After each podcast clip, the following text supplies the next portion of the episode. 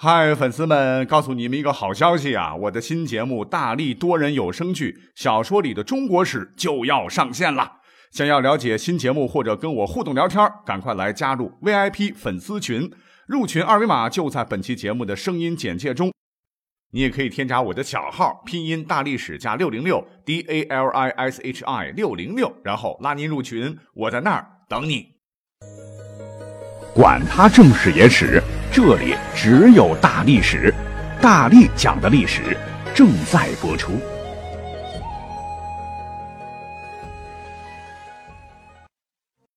Hello，欢迎收听本期节目。想问各位一个问题啊，你想不想与天地同寿？你想不想寿与天齐？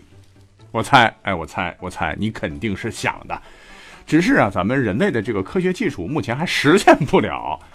可是呢，从古至今呢，人们一直在朝这方面努力，希望能够突破我们的生理极限，能让我们至少再活五百年。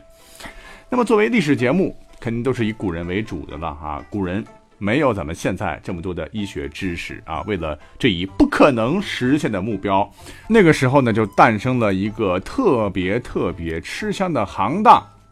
啊，那就是如今被很多很多的玄幻小说，什么《斗破苍穹》《星辰变》《九鼎记》等等拿来编来编去啊，说是能够成仙得道、获得长生不老之身的神秘的炼丹之术。啊，我想啊，在很多的小说、电影里面、电视剧里面，炼丹各位应该不陌生了哈。啊，确实是历史上啊有这么一回事儿。古代方士呢，也是把这个炼丹呢渲染的是神乎其神。其实，如果搁到今天啊，我们现代人一分析，那不就是靠着丹砂啊以及水银这两者之间的神奇变化来进行的什么炼丹吗？丹砂烧制成水银，然后激变又变成丹砂。古代人的思想很淳朴啊，他们呃就觉得，哎呦，这个丹砂能在水银、丹砂这两种状态之间变来变去，哎，不像草木一烧就成了灰烬。丹砂呢，不但烧而不尽，而且是愈烧愈久，变化愈妙，实在是太神奇了啊！既然这种东西是烧不死、不腐朽，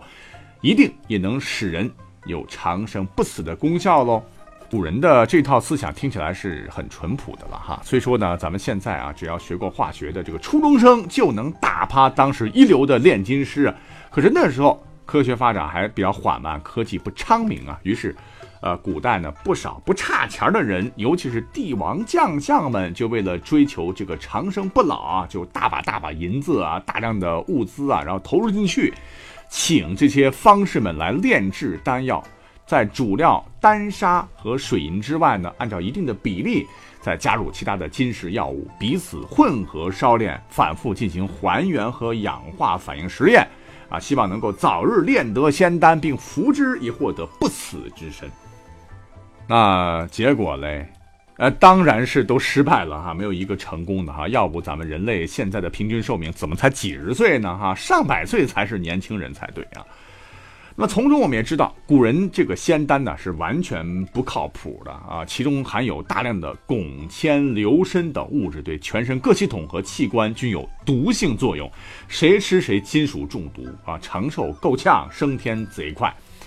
啊，举个例子，据统计，历朝历代不少皇帝就是被仙丹给整归西了哈。比方说，仅唐代啊，至少就有六任皇帝服用丹药中毒而死，就包括了英明神武的唐太宗李世民，还有历史上一些个啊比较知名的一些诗人和文化人，比方说李白、杜甫、韩愈、元稹等等，那也是炼丹之术的受害者。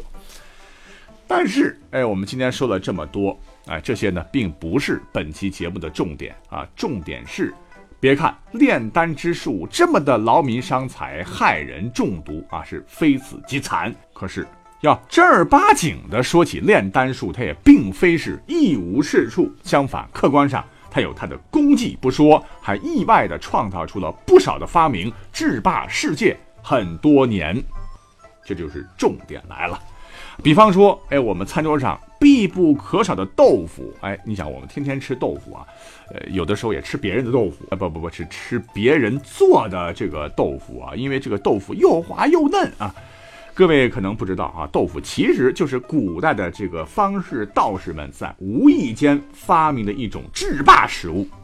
那么在一本古书叫做《淮南子》当中啊，他就说到：说汉初时，刘邦的孙子，当时的淮南王刘安，在安徽寿县，本想着要炼制长生不老丹药啊，可是没想到一次刘丹炼丹配料时，不慎将石膏掉进了乳白色的豆浆里，不一会儿，奇迹出现了。只见纯白的豆浆逐渐的凝成絮状，继而呢，哎，就变成了啊又滑又嫩的这个豆腐啊。所以人们都说啊，刘安是历史上第一个吃豆腐的人。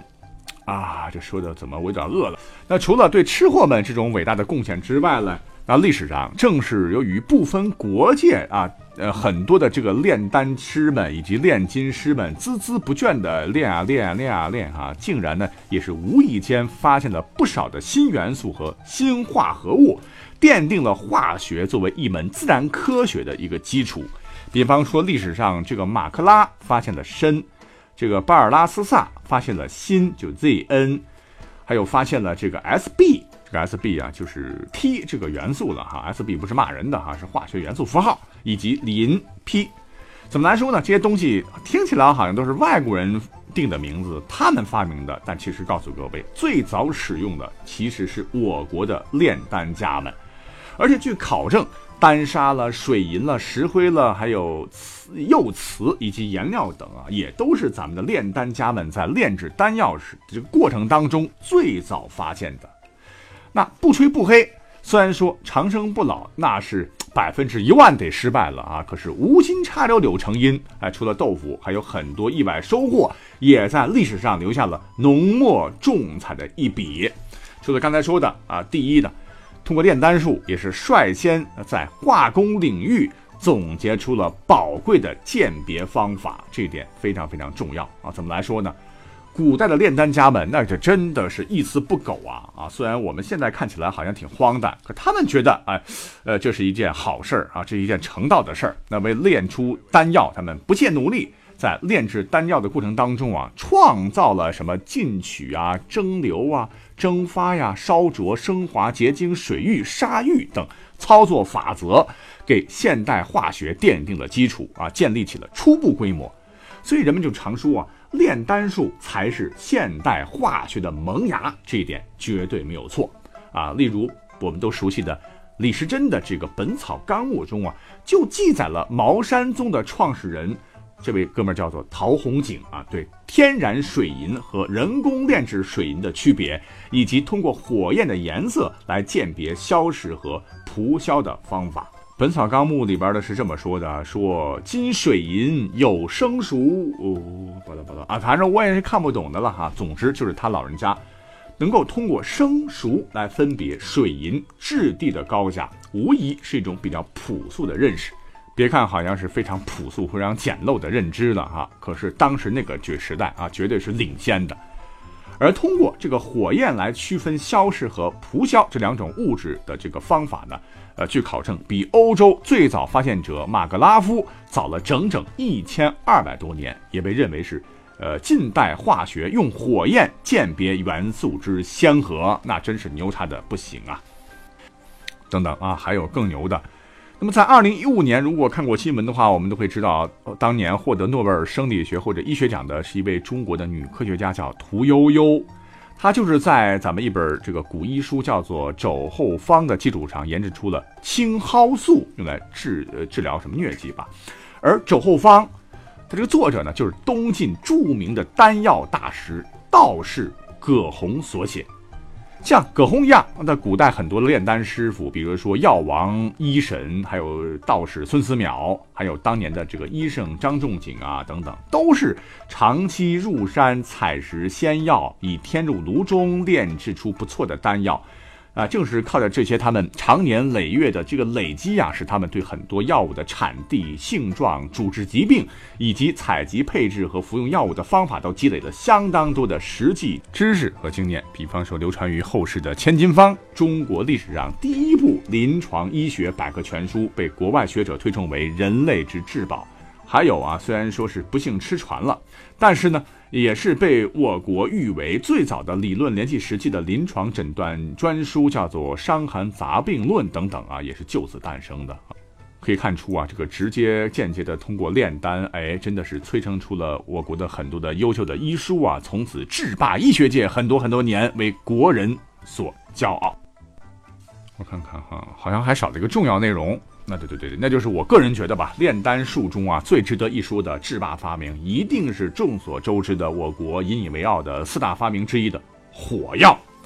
话说呢，炼丹呢，呃，有一种主流方法，便是火法炼丹。它直接与火药的发明有关系啊！所谓火法炼丹，大约就是一种无水的一种加热方法。刚讲到的那位东晋著名的炼丹大师啊，道士葛洪，他在他的这个书中叫做啊《抱朴子》中对火法有所记载，说大火法呢大致包括锻，长时间的高温加热；炼就是干燥物质的加热，以及制局部烘烤；熔融化；抽也就是蒸馏。飞就是升华，还有优就是使加热物质变性，哎，这些方法都是最基本的一些呃这个化学方法了，也是炼丹这种愚昧的职业能够产生出发明的一个基础啊啊！炼丹家们的这个虔诚和寻找长生不死之药的这种挫折，使得炼丹家们不得不反复实验和寻找新的方法，这样就被火药的发明创造了条件。那这个技术成熟了。原料呢？啊，据考证，从战国到汉初啊，道士在炼制丹药过程中，就逐渐发现了这个火药的配方。隋代时诞生了硝石、硫磺和木炭三元体系火药。黑色火药呢，是在唐代，就是大约是在九世纪末的时候正式出现。唐代的炼丹术士啊，在唐高宗的永淳元年（公元六百八十二年）是首创硫磺伏火法，用硫磺、硝石研成粉末，再加这个皂角子啊。在唐宪宗的元和三年（公元808年），又创造了这个火机法，用硝石、硫磺以及呢马兜铃，就就含碳素吧，一起燃烧。那么这两种配方都是把三种药物混合起来，已经初步具备火药所含的成分。那么后来呢？据考证，咱们国家呢是发明了火药，并首先是应用于制造烟火啊。不久之后呢，将其运用于军事，并发明了世界第一支火箭、大炮和火枪。那么在宋代呢，这个火药的军事运用啊，已经是相当的、相当的成熟了。哎，说了这么多哈，呃，今天的内容才是真正的古代炼丹术啊！可能跟大家伙儿这个着迷的什么炼制丹药的玄幻小说《斗破苍穹》《星辰变》什么《九鼎记》等等里边描写的无比神奇的炼丹飞升之术，感觉起来落差是非常大的哈。不过，今天讲的才是真正的历史，希望各位能有所收获。感谢各位的收听，我们下期再会。